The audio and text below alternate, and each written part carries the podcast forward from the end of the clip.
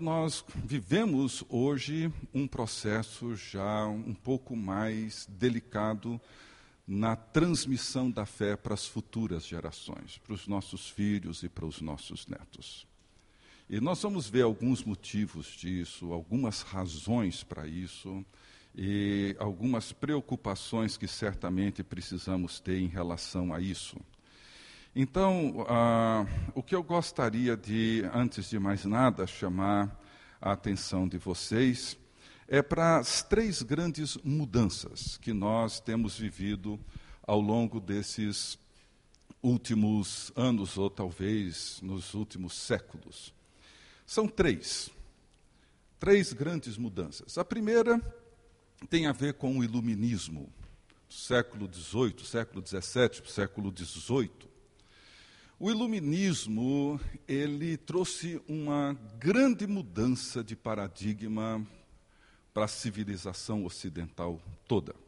E que talvez são mudanças que mais na segunda metade do século passado para cá é que nós temos vivenciado isso de uma forma mais intensa dentro das nossas igrejas. Por exemplo, claro que trouxe muitas outras mudanças, mas o nosso tempo aqui vai ser um pouco mais rápido. Ah, o iluminismo, por exemplo, ele mudou o foco da comunidade para o indivíduo. Hoje, o que nós chamamos do individualismo, ele tem suas origens lá atrás.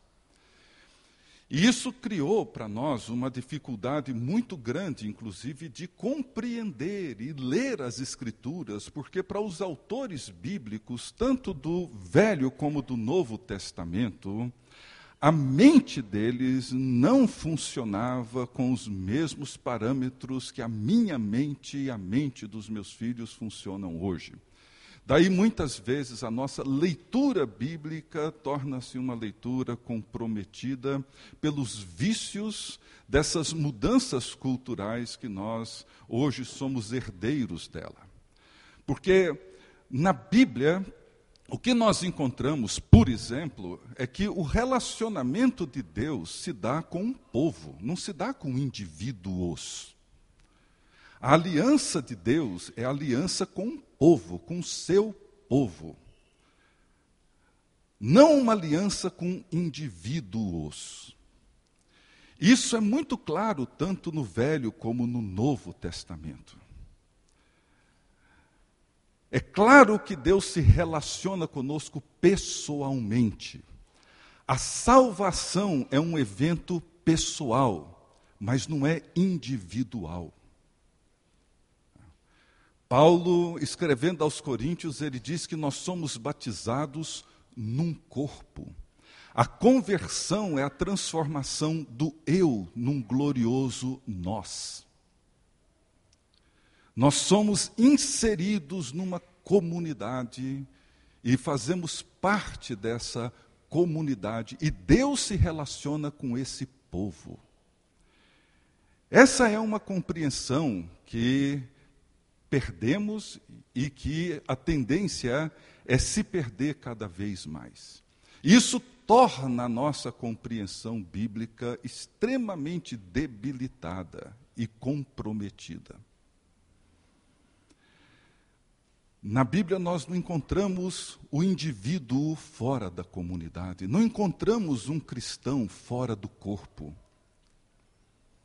Mesmo que tenha um trabalho, um ministério que implique em algum tipo de solidão, não faz com que esteja desvinculado da comunidade, desvinculado das relações. Relacionamento é um princípio fundamental em toda a Escritura. Segundo, nós temos, tivemos a Revolução Industrial. E a Revolução Industrial, ela também trouxe uma, uma enorme mudança de paradigmas. Por exemplo, ela mudou o foco do trabalho e o foco da produção da casa para a fábrica. E isso trouxe inúmeras e profundas mudanças. Por exemplo, em 1885, nos Estados Unidos, 85% dos bens eram produzidos e consumidos em casa. Em 1915, vejam que apenas 30 anos depois, isso inverteu completamente. Quase que 90% dos bens eram produzidos na fábrica. Isso compromete nossa compreensão de família, de igreja e de relacionamentos. É claro que são mudanças irreversíveis, mas é preciso que nós, como igreja, entendamos os desdobramentos dela e de que forma esses desdobramentos podem ser revertidos. Por exemplo, se a gente olhar para Paulo, é interessante notar, por exemplo, que Paulo, a, a, a casa ali no Império Romano do primeiro século, a domus, ou a insulae, que eram as casas onde o povo morava, na parte de baixo ficava o trabalho da família, a sua loja, a sua oficina, o seu trabalho, e na parte de cima era onde a família é, vivia e onde a igreja reunia, no caso das famílias cristãs. Por exemplo, para um cristão do primeiro século, ele não ia à igreja.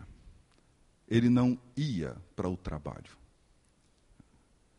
A igreja, o trabalho, a família eram absolutamente integrados. Eu levanto hoje de manhã e vou à igreja. E amanhã eu levanto cedo e vou para o trabalho. E à noite eu volto para minha casa. E essas coisas hoje permanecem completamente des, desvinculadas uma da outra. E com isso nós perdemos a nossa compreensão de vocação.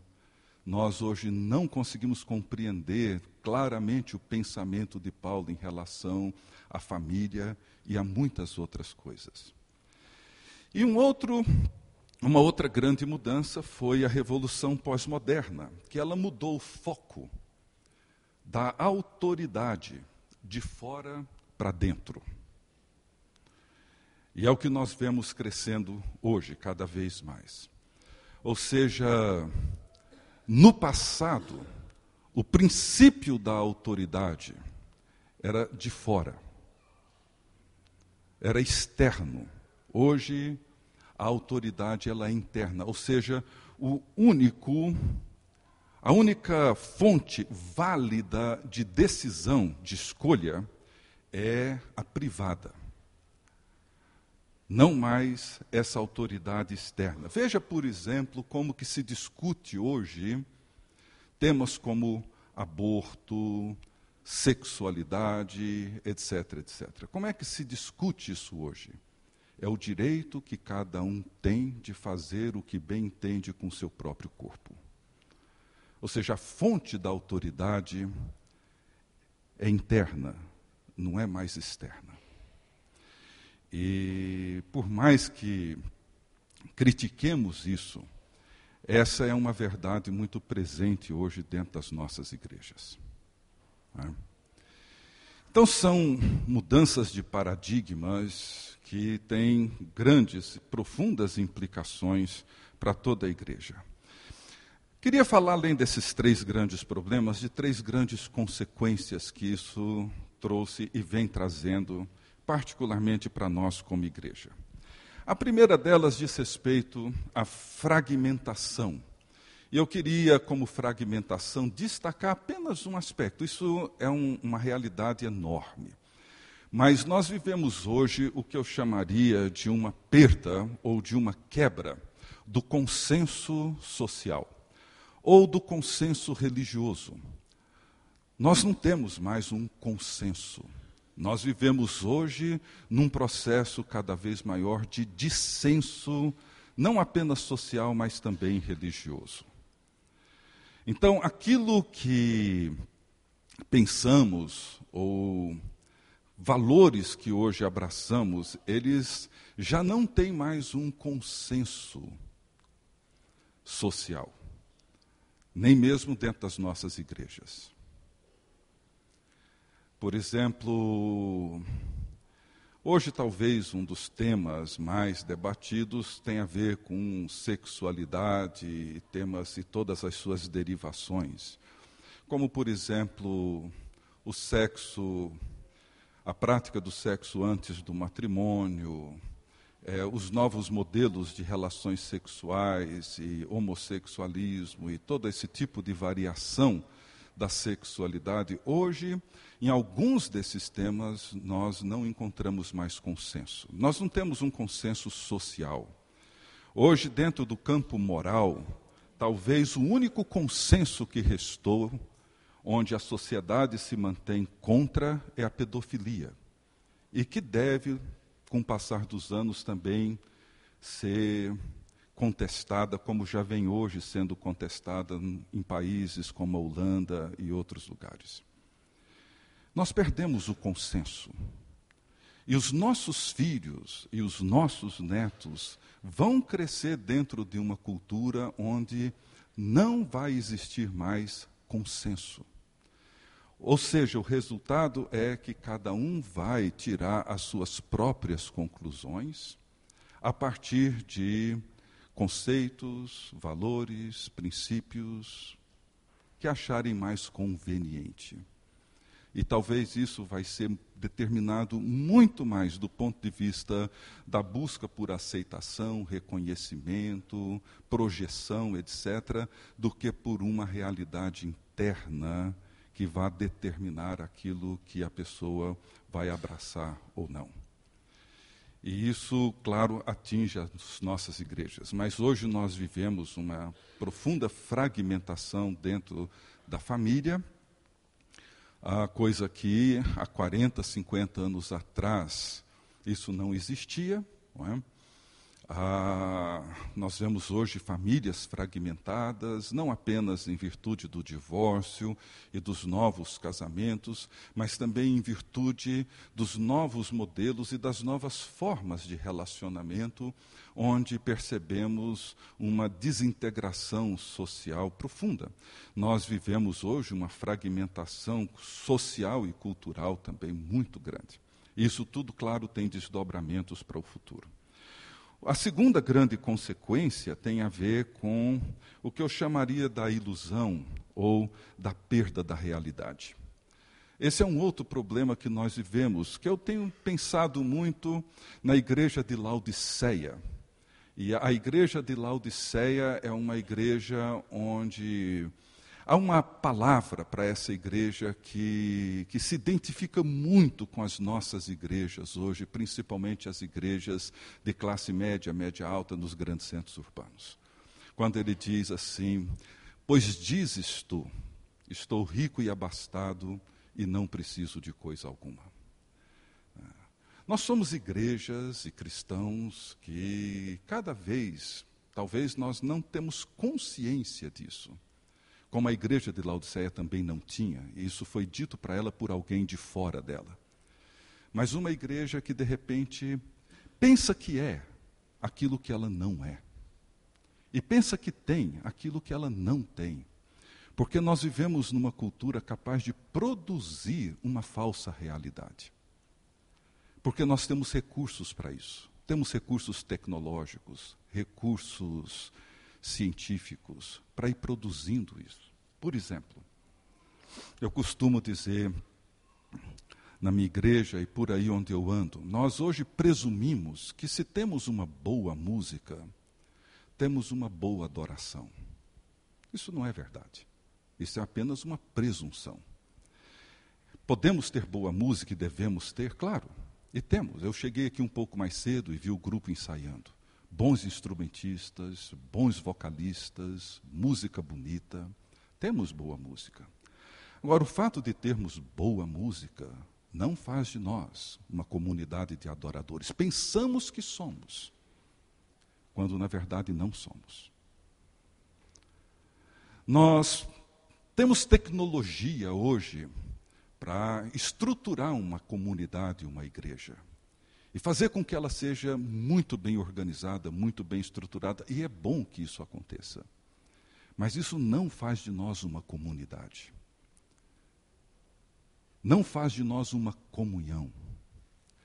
Nós temos hoje recursos que nos levam a desenvolver inúmeros projetos, mas isso não faz de nós, ou não cria em nós, uma missão. Nós somos como Laodiceia, pensamos que somos ricos quando somos pobres, pensamos que estamos vendo as coisas quando na verdade somos cegos. Esse é o problema, um problema sério que nós vivemos na nossa cultura hoje não temos mais contato com a realidade. A realidade que diz respeito, por exemplo, ao pecado, a realidade que diz respeito ao reino de Deus, a realidade que diz respeito ao triunfo e ao senhorio de Cristo. Todas essas realidades, elas são opacas, difusas, confusas, abstratas, subjetivas, e o mundo que nós vivemos, ele cria uma falsa realidade. Através dos meios de comunicação, as pessoas consideram-se íntimas. Eu vejo gente conversando sobre celebridades como se falassem de uma pessoa muito próxima, muito amiga, porque julgam-se íntimos daquelas pessoas por conta de todos esses reality shows e todos esses programas de auditório onde a intimidade é exposta pela mídia e nós vivemos uma falsa ilusão. Grandes problemas relacionados à família, ao casamento e a tantas outras situações são frutos de uma dificuldade de conectar com a realidade. Perdemos o contato com ela. Vejo muitos casais frustrados, não porque vivem problemas reais, mas porque vivem dentro de uma ilusão sobre amor, felicidade, sexo e tudo mais. O conceito que temos de amor, felicidade, sucesso, realização são irreais, a grande maioria deles. E em terceiro lugar, nós vivemos uma profunda alienação, que é um aspecto da fragmentação, da ilusão, mas que diz respeito basicamente aos nossos relacionamentos. E nós vamos nos tornando pessoas cada vez mais imersas em nós mesmos e com poucas fronteiras de contato com o nosso próximo com o nosso semelhante. E um terceiro aspecto são os três grandes desafios, e eu quero detalhá-los um pouco mais até terminar. O primeiro desafio que eu percebo que nós temos hoje é o desafio da pessoalidade, o que eu chamaria de dar sentido à fé e às convicções. Porque para muitos de nós cristãos, embora tenhamos uma fé e convicções razoavelmente claras. Professamos a nossa fé, professamos a nossa fé num Deus Criador, num Deus Redentor, num Deus que santifica, reconhecemos e afirmamos que Jesus Cristo é o Senhor e que estabeleceu o seu reino e que voltará, cremos na ressurreição, mas nem sempre isso faz sentido. A nossa resposta às nossas convicções não condizem necessariamente com aquilo que cremos. Se cremos na ressurreição, como deveria ser a nossa relação com a vida e com a morte? Se cremos no reino de Deus, como deveria ser as nossas relações com o mundo, com a profissão, com o trabalho, com o dia a dia? Se cremos que Cristo é o Senhor, como deve ser ou deveria ser as nossas relações, seja com o dinheiro, com o poder, com as estruturas sociais, etc. A forma como nós vivemos nem sempre são revelam a natureza pessoal da nossa fé. Ou seja, nós somos hoje crentes em Cristo, mas não necessariamente discípulos de Cristo. Há uma diferença enorme. Ter convicções cristãs não fazem de nós seguidores de Jesus.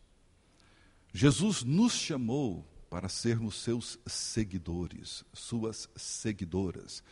Nas palavras de Paulo, ele diz: sejam meus imitadores, como eu sou de Cristo. Quantas vezes você já disse para alguém: seja meu imitador, como eu imito a Cristo? O chamado de Cristo não é simplesmente para termos convicções cristãs, mas para sermos seguidores, seguidoras, imitadores, imitadoras de Jesus. Esse é o chamado.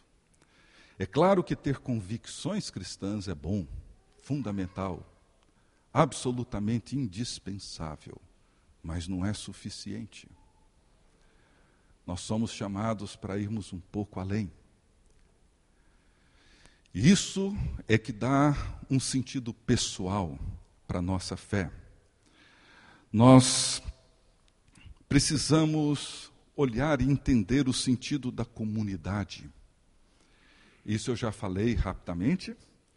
Somos povo de Deus, corpo de Cristo, não somos um amontoado de indivíduos. E o outro grande desafio é a integridade, que implica na necessidade de nós reconhecermos o valor da fé na forma como nós testemunhamos de Cristo. Criar essa integridade entre mente e coração entre as nossas emoções e a nossa razão, entre aquilo que professamos crer e a forma como nós vivemos. Eu, às vezes, olho para a minha comunidade, para a minha igreja, e vejo pessoas com convicções cristãs, relacionamentos não cristãos. Eu não estou falando de relacionamentos promíscuos e mundanos. Eu estou falando de relacionamentos, ou seja, tudo aquilo que implica graça, perdão, reconciliação, comunhão, etc, etc. Bom, seguindo adiante, eu queria rapidamente então olhar, porque aqui eu vou bater numa velha tecla muito conhecida de todos vocês, sobre esse velho e sempre atual chamado de Cristo para fazermos discípulos. Sermos discípulos dele e fazermos discípulos. Como eu disse para vocês, eu sou pastor há quase 30 anos. Eu tenho andado por esse país afora, muitos lugares, e uma coisa que eu observo com uma profunda tristeza é quando eu vejo grande, a grande comissão de Jesus. Toda a autoridade me foi dada no céu e na terra. Ide, portanto, fazei discípulos de todas as nações, batizando-os em nome do Pai, do Filho e do Espírito Santo, e ensinando-os a guardar todas as coisas que vos tenho ordenado, e eis que estarei convosco todos os dias até a consumação dos séculos. Veja bem, ide e fazei discípulos. Nós não temos feito isso. Temos feito conversos, não discípulos. Temos feito presbiterianos, batistas, não discípulos. Temos feito pessoas, levado homens e mulheres a terem convicções cristãs, não a imitarem a Jesus. Portanto, se nós queremos pensar na transmissão da fé para as próximas gerações, e aqui eu digo que nós, adultos, pais, mães, professores, profissionais, nós precisamos começar esse dever de casa conosco mesmo. Uma vez eu estava com um grande amigo meu, um mentor. Hoje ele está com 88 anos, tem me ajudado muito.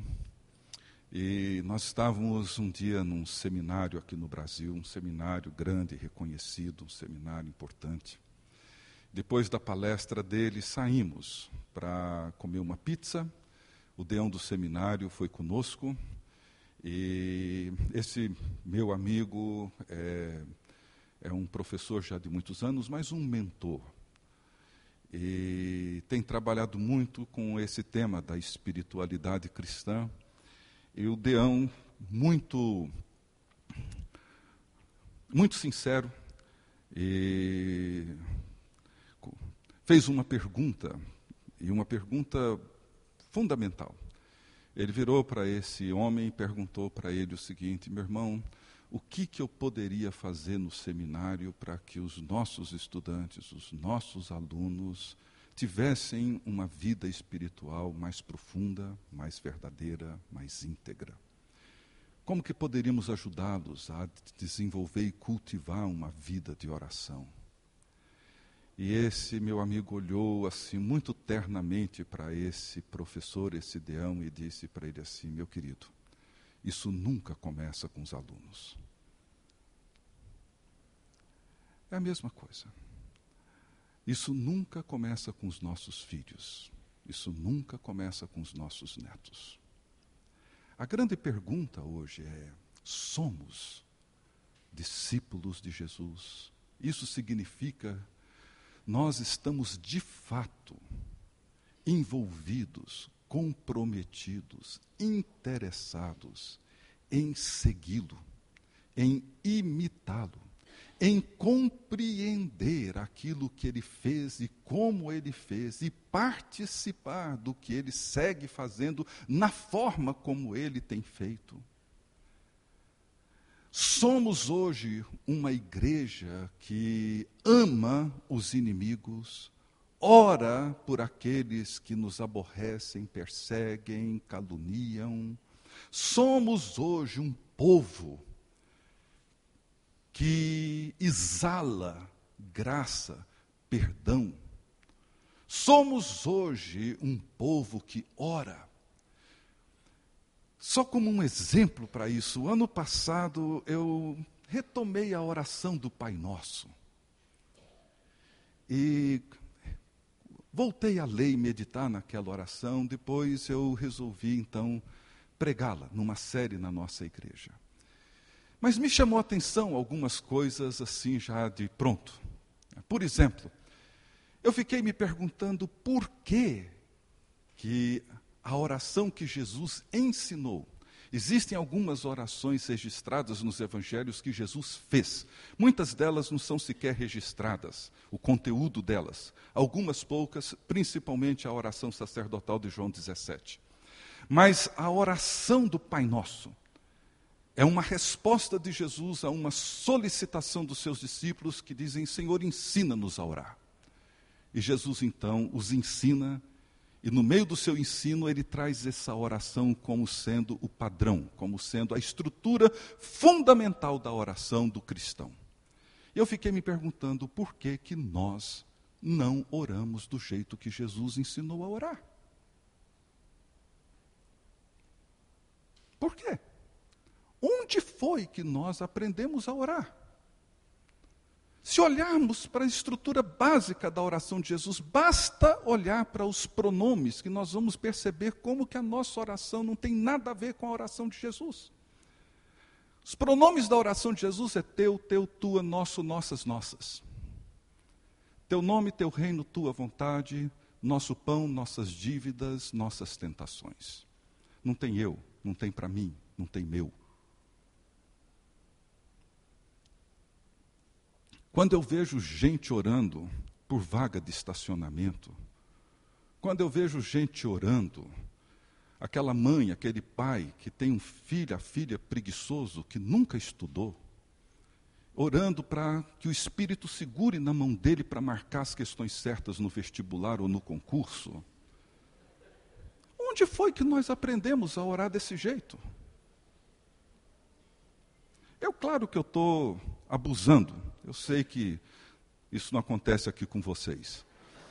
Mas eu tenho visto muita gente suplicar por aquilo que não tem absolutamente nada. Aliás, aquilo que Jesus, num certo sentido, disse para não orar, é exatamente as coisas pelas quais oramos. Jesus disse nesse contexto da oração, ele disse: "Não andem ansiosos com o que vocês vão comer, beber, vestir. O Pai de vocês sabe disso. A vida não consiste nisso. Busquem o reino. Essas outras coisas serão dadas para vocês. Em outras palavras, Jesus estaria dizendo: não orem por isso. Orem pelo reino, orem pela santidade do nome de Deus, orem pela vontade de Deus sendo feita e realizada no mundo e na história. Mas nós não somos discípulos de Jesus no sentido de absorver, entrar e participar da vida dele. Então, o chamado para o discipulado permanece sendo o chamado que nos ajuda a responder isso. Eu queria rapidamente, para concluir, pensar nessas duas afirmações de Jesus, que é ensinando-os a guardar todas as coisas e batizando-os em nome do Pai, do Filho e do Espírito Santo. Então eu queria começar com a segunda, ensinando a guardar todas as coisas. Nós precisamos retomar essa cosmovisão bíblica. É, eu vou falar um pouco mais sobre ela depois, mas a Bíblia é uma única história. A história, para muitos de nós, ela tem um sentido mais cíclico. A história, para o povo hebreu, ela é linear. Ela tem começo, meio e fim. A narrativa bíblica nos revela um Deus criador que criou todas as coisas e todas as coisas que Deus criou são boas. Todas elas. E no sexto dia da criação, Ele nos cria a sua imagem e semelhança. Tudo que Deus criou foi bom. O pecado, a queda entra em cena e corrompe a boa criação de Deus. Ou seja, o pecado não cria nada mal. O pecado é apenas uma mudança naquilo que é bom. É como um remédio.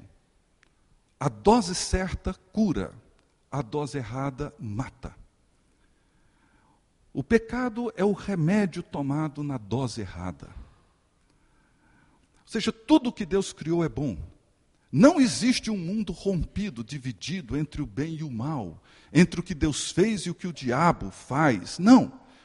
Todo o mundo de Deus é um mundo bom.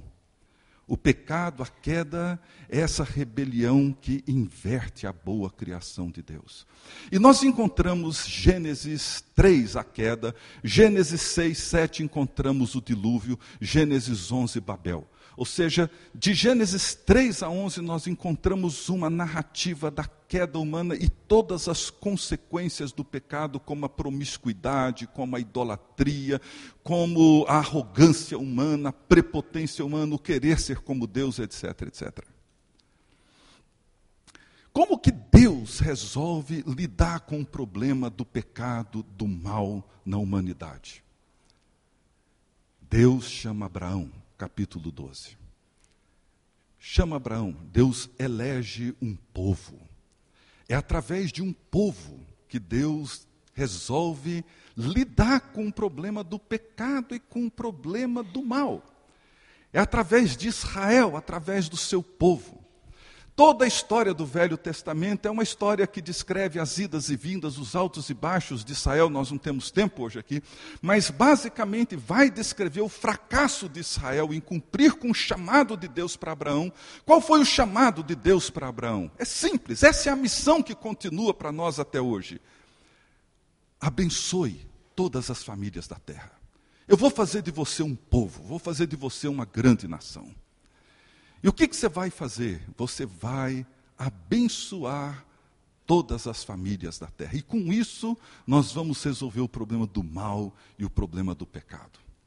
Mas Israel fracassa. Israel desenvolve uma forma de nacionalismo idolátrico e se fecha, e ao invés de abençoar, ele oprime. Ao invés de levar a bondade de Deus para as famílias da terra, ele as priva disso e as aliena da bondade e da bênção de Deus.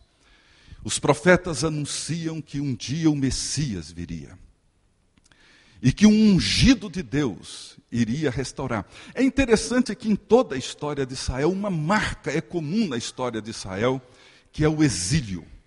E é interessante que essa é uma marca da queda. Quando Deus disse para os nossos primeiros pais para não comerem daquela árvore do fruto do, daquela árvore do fruto daquela árvore do jardim, o que, que ele disse que aconteceria caso comessem do fruto daquela árvore? Eles morreriam. E como que eles morreram? Foram exilados, banidos do jardim. Essa é a morte. Esse é um princípio que Israel viveu toda a sua história. O exílio no Egito, Babilônia, o exílio dentro da sua própria terra com o Império Romano. Israel vivia nesse exílio a morte. A morte como banimento da presença de Deus, a morte como estar distante da bênção de Deus. Então havia um anseio que um dia o Messias viria, um ungido de Deus. E é interessante como Mateus começa essa genealogia dizendo Jesus, filho de Davi, filho de Abraão. Ou seja, Jesus é aquele que vem para cumprir aquilo que Deus chamou Abraão para realizar, para abençoar todas as famílias da terra. É claro que Israel tinha uma expectativa messiânica ainda equivocada. Eles esperavam que o Messias iria fazer basicamente duas coisas: iria expulsar os inimigos, trazendo de volta a liberdade e a justiça para o povo em Israel, expulsando os romanos, e iria restaurar o templo. E Jesus entra e ele começa a chamar esse povo ao arrependimento. E como é que Jesus vai lidar com os inimigos? Ele diz: Olha, nós vamos lidar com os inimigos, mas não será expulsando-os, vai ser amando-os. Vocês vão amar os romanos. Não era isso que esperávamos. Em relação ao templo, eu vou destruir. Eu sou Emanuel. Eu sou Deus com vocês. E Jesus então vem todas as parábolas, todas não, grandes, as, muitas parábolas de Jesus têm a ver com esse chamado dos exilados de volta. Talvez a mais conhecida a parábola do filho pródigo. Lucas 15 começa de escribas, saduceus, criticando Jesus porque ele comia, bebia com publicanos, pecadores. E Jesus então conta essa parábola. Quem que é o filho pródigo? É o exilado. É a prostituta. São os leprosos. São os coxos, os paralíticos, são os samaritanos, todos aqueles que os judeus oprimiam e rechaçavam. Jesus é aquele que vem para dar boas-vindas e abençoar todas as famílias da terra. E ele é o verdadeiro Israel, ele é o verdadeiro Abraão, ele é o verdadeiro povo de Deus que agora cumpre plena e completamente o chamado de Deus. E na sua morte ele realiza essa expiação, ou seja, ele morre a morte desse povo que é condenado pela sua desobediência, para que o segundo Adão, pela sua obediência, venha redimir o povo de Deus. E na sua ressurreição, Jesus realiza esse novo povo de Deus, a igreja. E em Pentecostes, ele empodera essa igreja. E qual é o primeiro sinal de Pentecostes? É quando essa igreja se reúne depois do sermão de Pedro, estão ali juntos, e tinham tudo em comum, e comiam as suas refeições, e acolhiam as pessoas, e davam as boas-vindas para os exilados, e cumpriam a vontade de Deus de abençoar todas as famílias da terra, e seguiam por aí.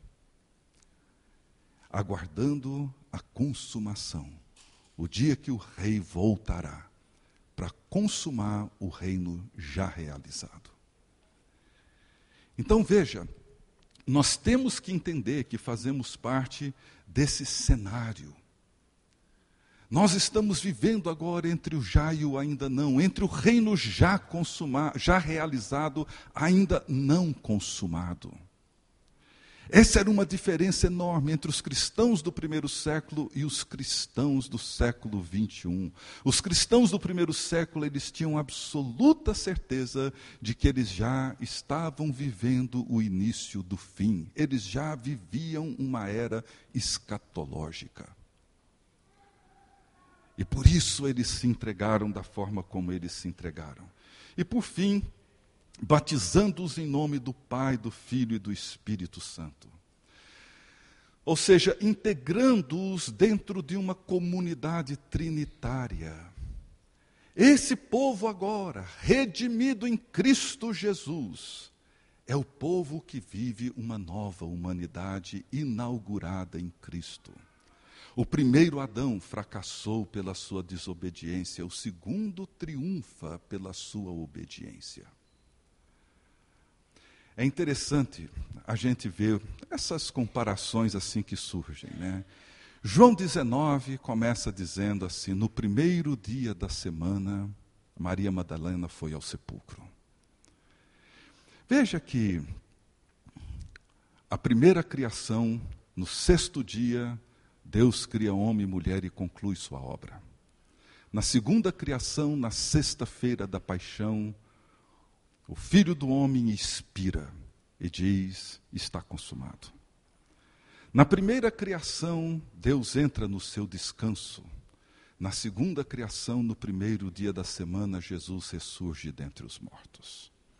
Na primeira criação, Deus vem e sopra e dá o fôlego da vida. Na segunda criação, Jesus vem e uh, sopra e diz: recebam o Espírito. Deus em Cristo está agora recriando e trazendo a humanidade de volta aos propósitos do Criador. E Paulo diz: Nós somos agora uma nova criação. Somos uma nova criatura, uma nova comunidade, povo de Deus.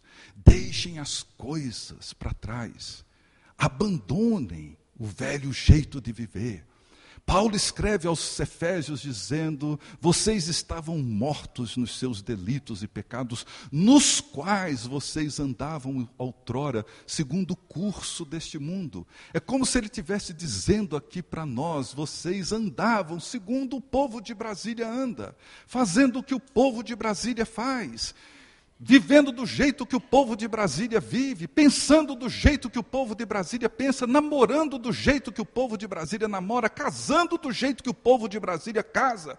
Vocês estavam vivendo de acordo com o curso deste mundo. Vocês não são mais.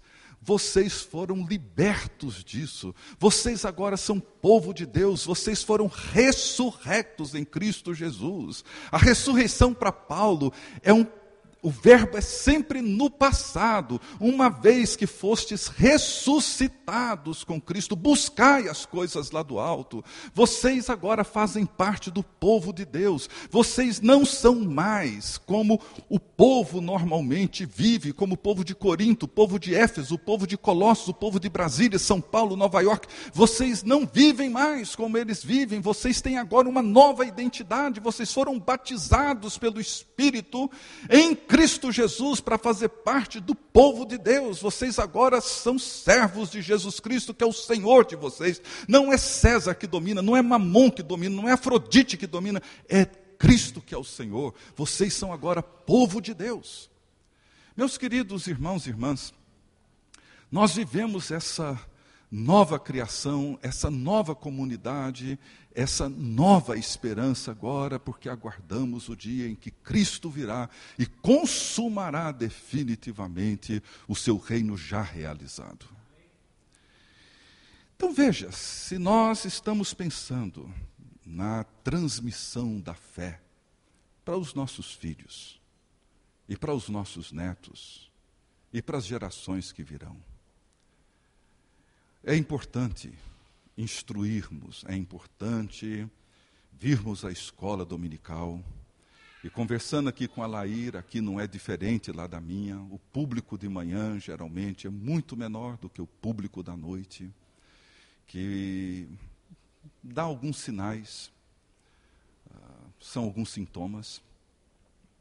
Nós, mas sobretudo, mais do que todo o esforço que fazemos para tornar a atividade da igreja uma atividade agradável e atraente, nós precisamos entender que o nosso chamado primário, primário, é sermos povo de Deus, seguidores, imitadores de Jesus.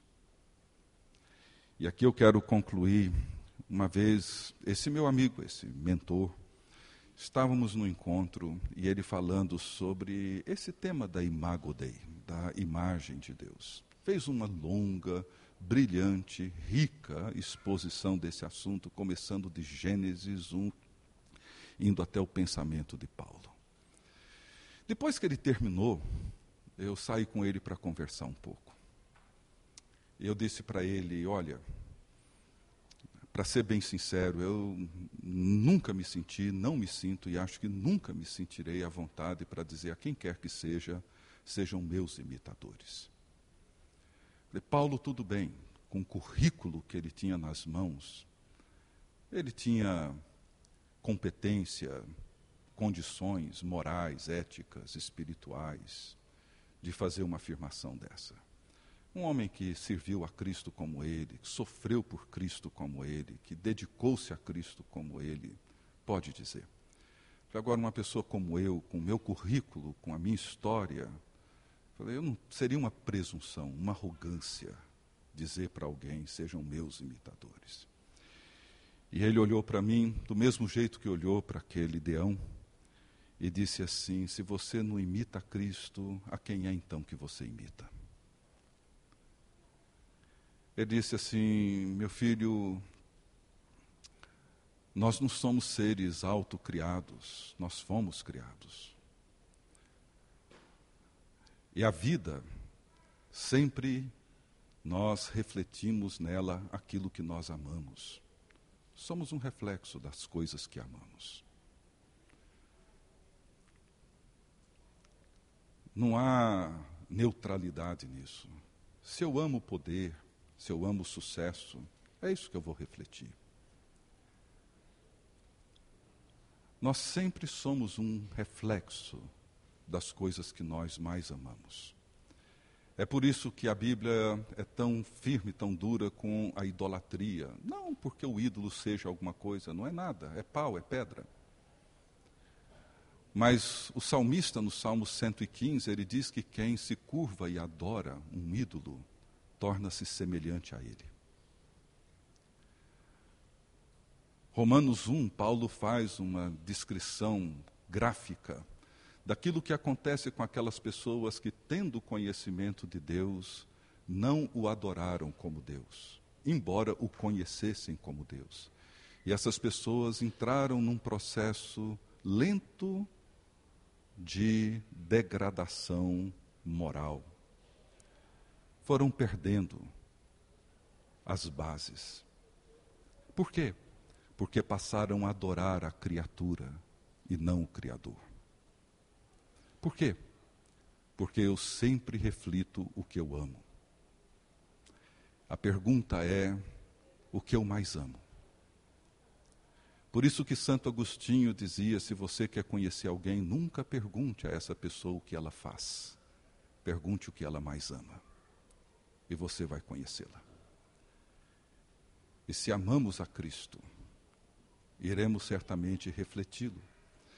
Mas não é esse amor platônico, neoplatônico que temos hoje. Esses dias, uma moça que havia sumido da igreja, eu encontrei com ela e conversando, ela disse: Pastor, mas está tudo bem. Eu não tenho ido, mas eu estou bem, continuo amando a Cristo, eu continuo assim, assim, assado, crendo e tal.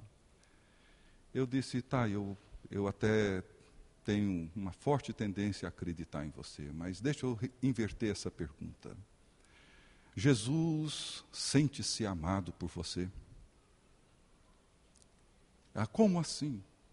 Falei, bom, você tem um namorado. Você sente-se amada por ele? Ela sim. E, mas ele te ignora?